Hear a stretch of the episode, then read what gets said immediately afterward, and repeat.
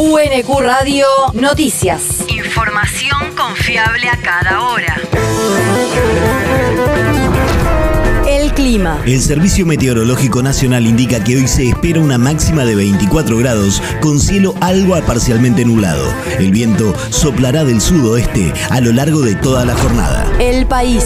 Diputados inicia el debate por la modificación de la ley de alquileres. El tratamiento de los proyectos estará a cargo de la Comisión de Legislación General que preside Cecilia Moró y contará con la exposición de asociaciones de alquileres, inquilinos, propietarios y de inmobiliarias se logró consensuar con todos los bloques que sea Marcela Paso, diputada por el Frente de Todos. La Comisión de Legislación General quien lleve adelante no solamente el debate, sino también la escucha a lo largo de 30 días hábiles, la escucha a cada uno de los sectores para poder encontrar un nuevo consenso en una nueva ley, que es importante que se haya también acordado una unidad de giro de todos los proyectos para que la comisión se aboque especial y específicamente a este tema que afecta tanto a inquilinos como a propietarios.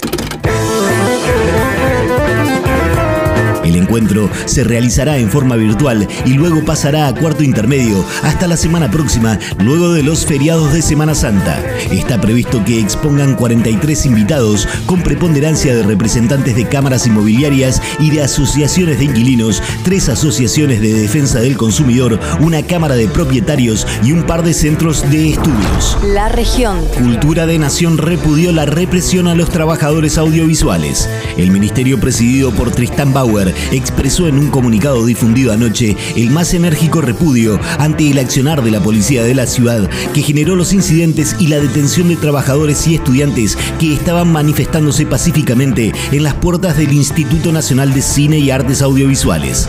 Más temprano, el propio Bauer reconoció la situación por la que se movilizó la protesta y adelantó que va a haber cambios en el INCA y en la Escuela Nacional de Experimentación y Realización Cinematográfica que depende de la entidad. Mercado Vecino sigue recorriendo los barrios de Verazategui.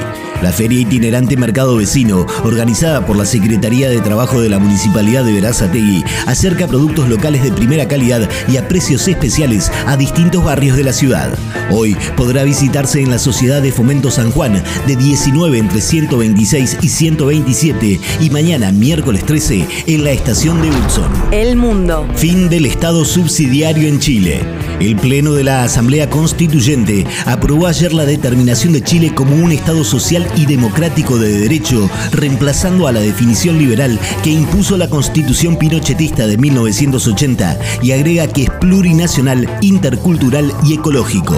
Otro de los artículos aprobados señala que el país trasandino es un estado plurilingüe, que su idioma oficial es el castellano y que los idiomas de los pueblos indígenas serán oficiales en sus territorios y en zonas de alta densidad poblacional de cada pueblo originario. La universidad. Nosotras en libertad, presentación del libro en la UNQ.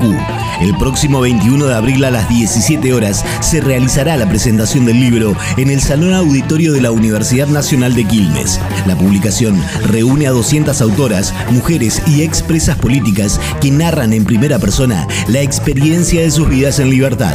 Fue ideado y llevado adelante durante la pandemia por la COVID-19 y permitió sumar testimonios, fotos y videos junto a una nueva perspectiva, hablar de sus vidas desde la libertad.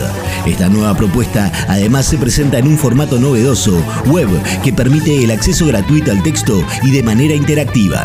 Organizan el programa Universidad y Derechos Humanos y el Centro de Derechos Humanos Emilio Miñone de la Universidad Nacional de Quilmes. El deporte. Schwarzman y Del Bonis dieron el primer paso en el Master 1000 de Monte Carlo. En el primer turno para los argentinos, Federico Del Bonis se impuso sobre el español Jaume Munar, proveniente de la quali, por 6-4, 3-6 y 6-4 y se aseguró tener desde el próximo lunes su posición más alta en el ranking ATP. Por su parte, Schwartzman venció al ruso Karen Kachanov por 6-7, 6-3 y 6-3 y se metió en la ronda de 32 avos, donde se medirá con el húngaro Marton Fuxovic. UNQ Radio te mantiene informado. Información confiable a cada hora. UNQ Radio, la radio pública.